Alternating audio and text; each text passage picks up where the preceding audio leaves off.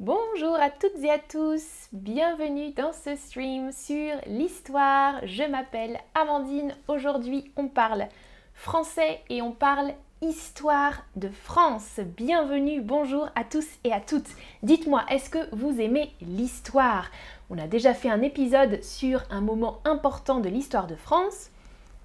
Mais dites-moi, est-ce que vous aimez l'histoire en général? Oui, ça vous passionne? Oui, mais plutôt l'histoire de votre pays? Normal, ou bien non, vous préférez les sciences ou la littérature ou autre chose, une autre discipline.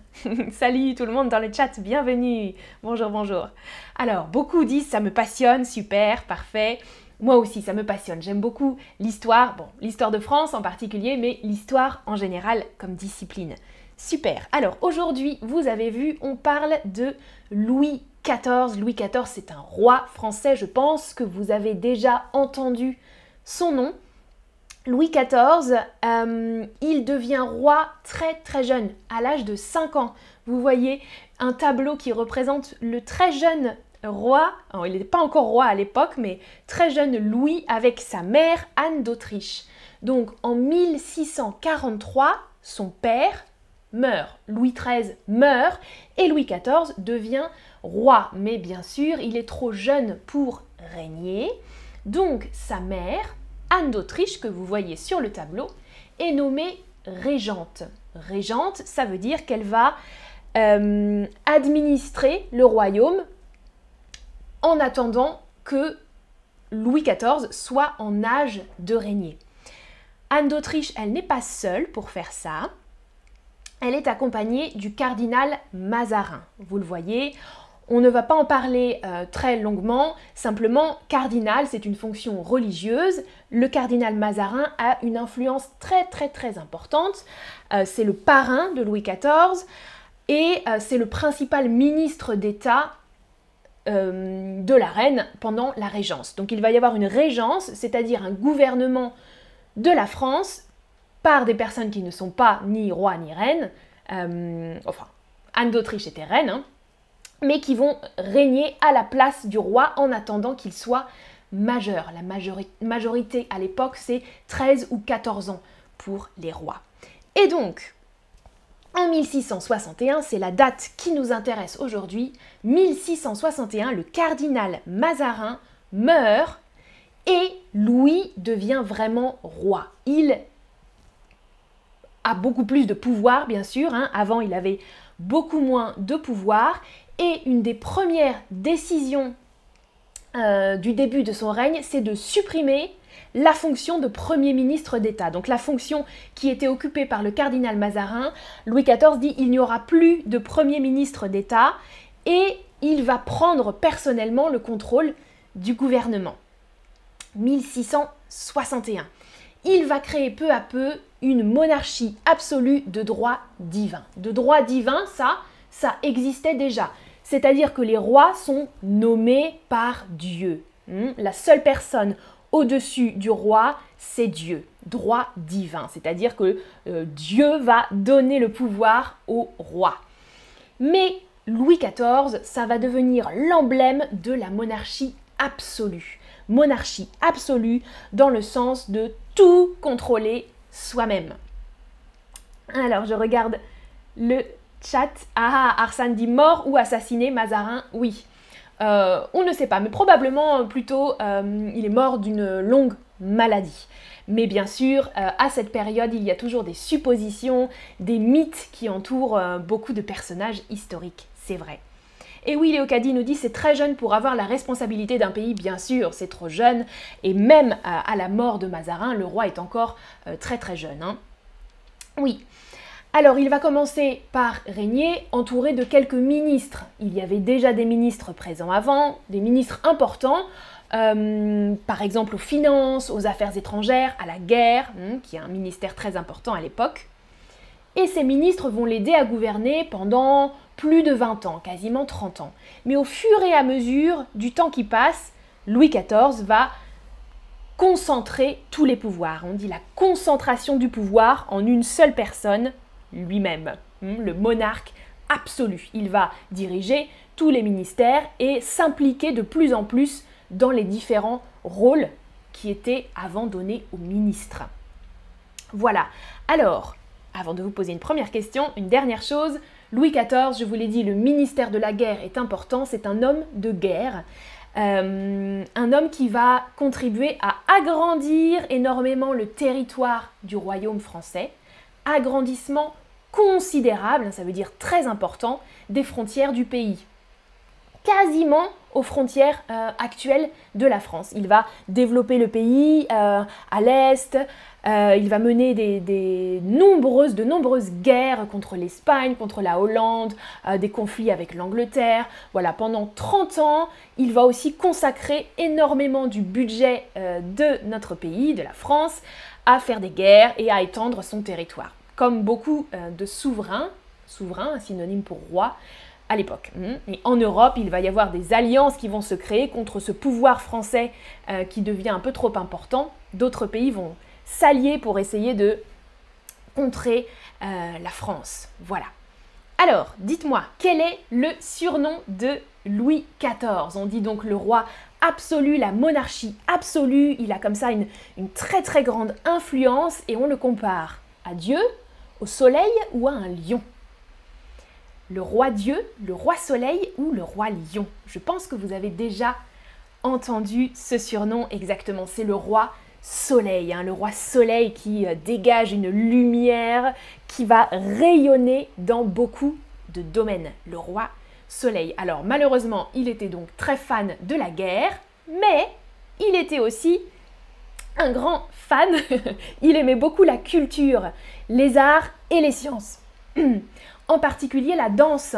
Euh, c'était un grand danseur, Louis XIV, il aimait beaucoup danser, la musique, euh, le théâtre, et donc il va créer beaucoup d'académies qui ont existé pendant très longtemps et qui ont permis de développer les arts et la culture en France. L'Académie royale de la danse, l'Académie royale de la peinture et de la sculpture, l'Académie française aussi euh, pour la préservation et la diffusion de la langue française. Euh, voilà, il a une grande, grande influence sur la culture également, avec euh, des artistes comme Lully dans la musique, peut-être que vous connaissez Molière, euh, le grand dramaturge, écrivain de théâtre. voilà. Et oui, Arsène nous dit c'est à cause de l'agrandissement de la France que Louis XIV s'est nommé le roi soleil. oui, l'agrandissement des frontières, mais aussi le rayonnement. Hein, le rayonnement, on parle des rayons du soleil, un rayonnement aussi culturel. Donc il y a du bon et il y a du mauvais, bien sûr. Euh, il aime aussi organiser des fêtes spectaculaires, des gigantesques fêtes, parce qu'il sait aussi que organiser des fêtes, ça montre qu'on est puissant, ça montre qu'on a de l'argent, euh, qu'on a du pouvoir et qu'on sait amuser, qu'on sait divertir. Euh, les nobles, la noblesse, hein, c'était pas des fêtes pour tout le monde, bien sûr. Alors, en parlant de la culture, j'ai une question pour vous. Bonjour dans le chat Mervy qui vient d'arriver. Comment appelle-t-on une personne qui finance la culture? C'est un terme qu'on utilise toujours aujourd'hui. Une personne qui va donner euh, de l'argent euh, à un domaine culturel, par exemple euh, la musique, la peinture, etc. Est-ce que c'est un mécène, une mégère ou un mélèze, à votre avis?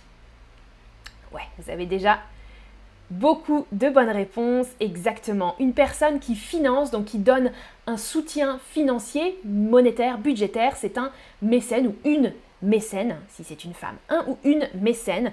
Euh, voilà, Louis XIV devient le premier mécène de France. Il va donner beaucoup d'argent à la culture pour développer comme ça cette influence euh, française aussi dans les arts et dans la culture, dans le théâtre, la musique, les ballets, euh, la danse. Exactement il va aussi réussir à avoir de plus en plus d'influence et de hum, pouvoir dans son royaume grâce à sa cour. La cour, c'est toutes les personnes qui entourent le roi, les personnes nobles, hein, bien sûr.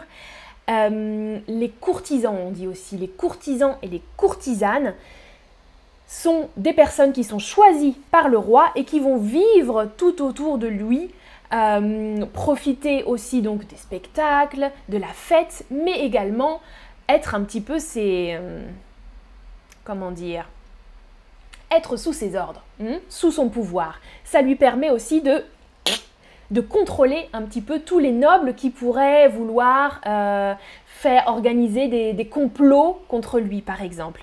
Donc il va discipliner les courtisans avec ce qu'on appelle l'étiquette. L'étiquette, ce sont des règles très strictes, et ça existe dans la plupart des monarchies. Euh, en Angleterre, encore au Royaume-Uni par exemple, hein, euh, la, reine euh, et les membres de la famille royale sont soumis aux règles de l'étiquette. Donc il y a beaucoup de choses à faire, parfois des détails, parfois des choses un petit peu folles pour aujourd'hui, je trouve. Mais à l'époque, voilà, tout était très codifié et ça permettait au roi d'avoir un contrôle aussi sur les courtisans et les courtisanes.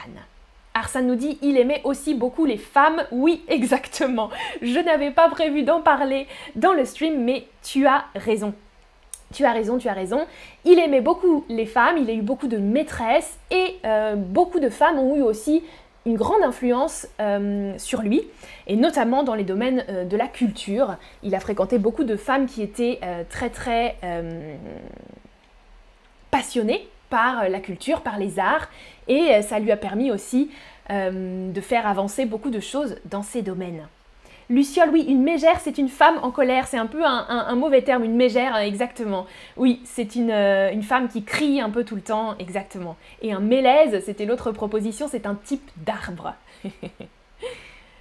Et Léocadie te répond aussi, Luciole, dans le chat.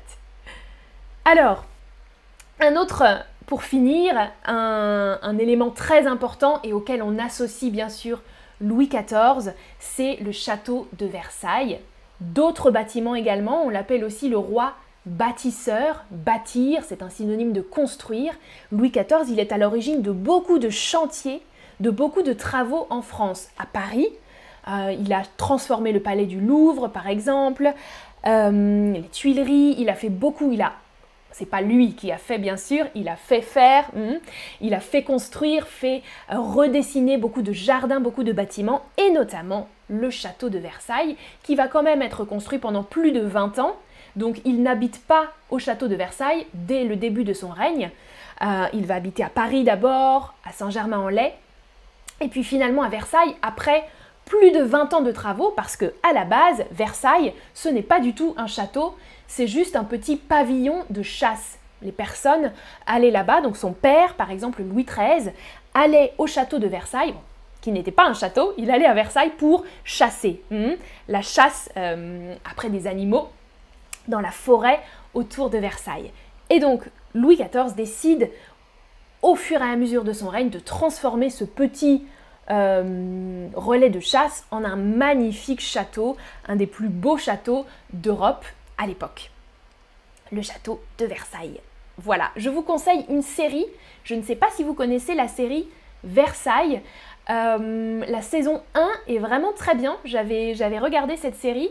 Il y a vraiment une bonne euh, cohérence historique avec les événements de la vie du roi et comment il va développer justement ce petit, euh, cette toute petite maison en un grand palais magnifique. La série Versailles, je vous la recommande. Elle est très très bien connaître un petit peu aussi toutes les, les, euh, les personnes qui sont autour du roi et notamment des femmes influentes aussi euh, dans cette série. C'est très intéressant. Alors, première question pour vous. Le gouvernement d'un royaume jusqu'à la majorité du souverain s'appelle...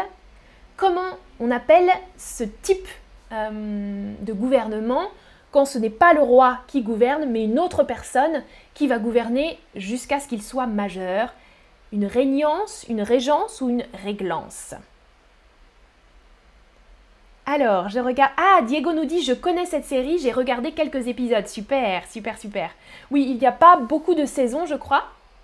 Mais la saison 1, j'avais beaucoup apprécié. Il y a des musiques très bien aussi, la musique du générique.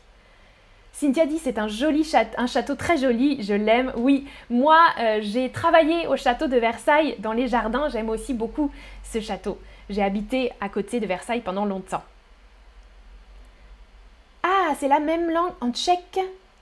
Mégère, ah génial, ouais, c'est intéressant ça. Super. Et Diego dit le château de Versailles est magnifique. Merville, j'ai étudié la littérature française à l'université. Et d'accord, donc probablement Molière aussi, beaucoup de personnes euh, qui ont rayonné à cette époque, à l'époque du roi Soleil. Une régence, exactement. Hein. on appelle ça une régence, pas une régnance. Régner, c'est le verbe. Hein. quand on dirige un royaume, on règne, euh, ou un gouvernement. Mais le mot ici, c'était une régence. Et la reine était régente à l'époque. Et comment on dit, comment on appelle ce type de régime politique lorsqu'un roi possède tous les pouvoirs? Pouvoir judiciaire, pouvoir exécutif, euh, tous les pouvoirs concentrés en une seule personne, un roi, en l'occurrence, on parle de... Écrivez-moi. à Jenny, je ne sais pas si cette série est sur Netflix, mais je crois. Elle était sur Netflix à un moment donné. Donc possiblement.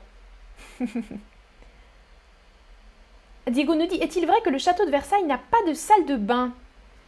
Hmm, C'est une bonne question ça, mais je pense qu'il y a bien sûr des salles de bain. Alors c'est pas les salles de bain comme euh, il n'y a pas de douche, ça c'est sûr, mais il y avait si des salles pour, pour, euh, pour se baigner, pour se nettoyer. Alors, vous me dites l'absolutisme, d'accord, la monarchie absolue, super, c'est ça. Monarchie, mais plus précisément monarchie absolue. Hmm, parce que la monarchie, ça veut dire effectivement qu'il y a un roi, vous me dites aussi royaume, mais vraiment quand on veut insister sur le fait que le roi et tout puissant, on parle d'absolutisme, de monarchie absolue. Super, bravo, bravo. Voilà un récapitulatif des mots de vocabulaire qu'on a vus aujourd'hui, quelques mots un peu complexes. J'espère que je n'ai pas parlé trop vite et que vous avez compris euh, l'essentiel de ce bref stream sur Louis XIV, le roi soleil, et son règne. Ah, m'a dit oui, tu es un peu en retard, on va terminer le stream, mais tu peux le regarder en replay. À bientôt pour une prochaine vidéo. Passez une bonne après-midi. Ciao, ciao.